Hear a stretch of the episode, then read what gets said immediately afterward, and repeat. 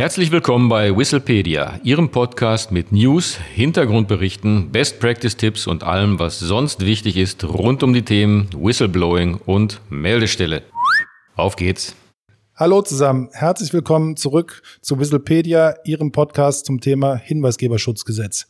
Wir haben in den letzten Folgen sehr intensiv uns damit befasst, was Inhalt des neuen Gesetzes sind, welche Anforderungen an Unternehmen gestellt werden im Zusammenhang mit dem Aufbau und Betrieb interner Meldestellen. Nun ist es so, wie in Deutschland in fast jedem Gesetz, dass es am Ende eines solchen, Para eines, eines solchen Gesetzes auch immer wieder Vorschriften dazu gibt, welche Folgen es eigentlich hat, wenn man sich nicht gesetzeskonform verhält. Bevor Martin uns hierzu etwas erzählen wird, ist es, glaube ich, wichtig zu verstehen, dass es bei den im Gesetz genannten Bußgeldvorschriften nicht um die Bußgelder geht, die Unternehmen drohen wegen Gesetzesverstößen im Zusammenhang mit Korruption, Kartellverstößen oder ähnlichen äh, Themen. Es geht schlicht und ergreifend um die Bußgelder, die drohen dafür, dass man den gesetzlichen Vorgaben nicht gerecht wird. Es geht auch nicht um die Frage, ob ein Bußgeld verhängt wird, wenn man keine interne Meldestelle ähm, einführt. Das Gesetz geht hier davon aus, dass das für Unternehmen selbstverständlich ist, den gesetzlichen Vorgaben zu folgen und interne Meldestellen einzuführen und zu betreiben, soweit die Voraussetzungen auf das jeweilige Unternehmen zutreffen. Martin, was steht im Gesetz? Ich glaube, es ist in Paragraph 39 geregelt zum Thema Bußgelder für Nichteinhaltung der gesetzlichen Vorgaben. Ja, danke Stefan. Paragraph 39 tatsächlich Bußgeldvorschriften. Wann wird ein Bußgeld fällig und in welcher Höhe? Dazu sagt das äh, Gesetz, und wir reden ja hier über den Referentenentwurf, folgendes ordnungswidrig handelt, wer eine Meldung behindert oder Repressalien ausübt. Das heißt, äh, das erste Thema ist äh, die Abgabe der Meldung. Wer hier äh, Hürden aufbaut und Meldungen behindert, der handelt ordnungswidrig.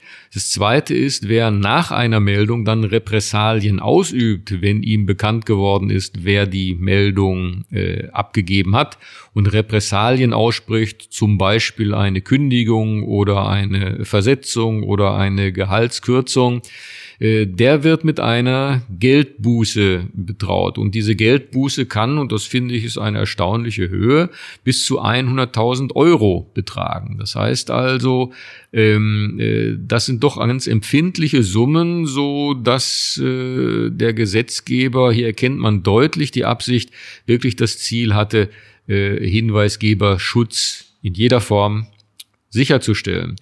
Äh, nebenbei gesagt, äh, das gilt nicht nur für eine Behinderung oder für eine ausgeübte Repressalie, sondern diese Geldbuße ist in der genannten Höhe auch schon fällig für den Versuch einer Behinderung oder den Versuch einer Repressalie.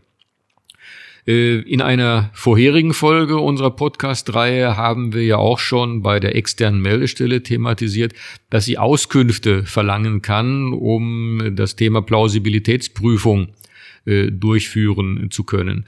Äh, die Nichtbeachtung eines Auskunftsverlangens einer externen Meldestelle kann mit einer Geldbuße bis zu 20.000 Euro geahndet werden.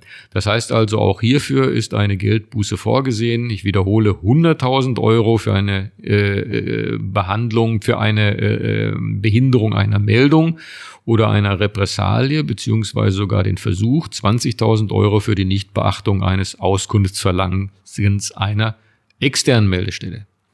Martin, vielen Dank für die Ausführungen. Das heißt also, Unternehmen sind gut beraten, sich an die gesetzlichen Vorgaben zu halten und interne Meldestellen nicht nur einzuführen, sondern auch gesetzeskonform zu betreiben. Selbstverständlich werden wir auch dieses Thema weiter beleuchten und Ihnen auf unserer Webseite www.hinweisgebersystem24.de noch detaillierter darstellen. Darüber hinaus nehmen wir natürlich auch gerne Anregungen, Verbesserungsvorschläge und sonstige Themen auf unserer E-Mail-Adresse podcast@ Hinweisgebersystem24.de entgegen. Vielen Dank und auf Wiederhören.